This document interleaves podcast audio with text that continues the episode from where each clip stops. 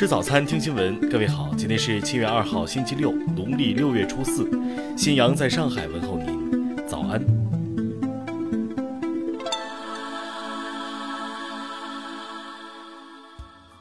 首先来关注头条消息。近日，刘亦菲主演的电视剧热播。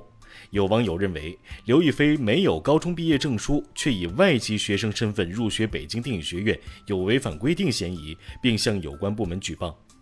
七月一号，北京一二三四五引用北京电影学院回复称，依据教育部、外交部、公安部三部委高等学校接收外国留学生管理规定，学校规定外国留学生需高中毕业或具有同等学历。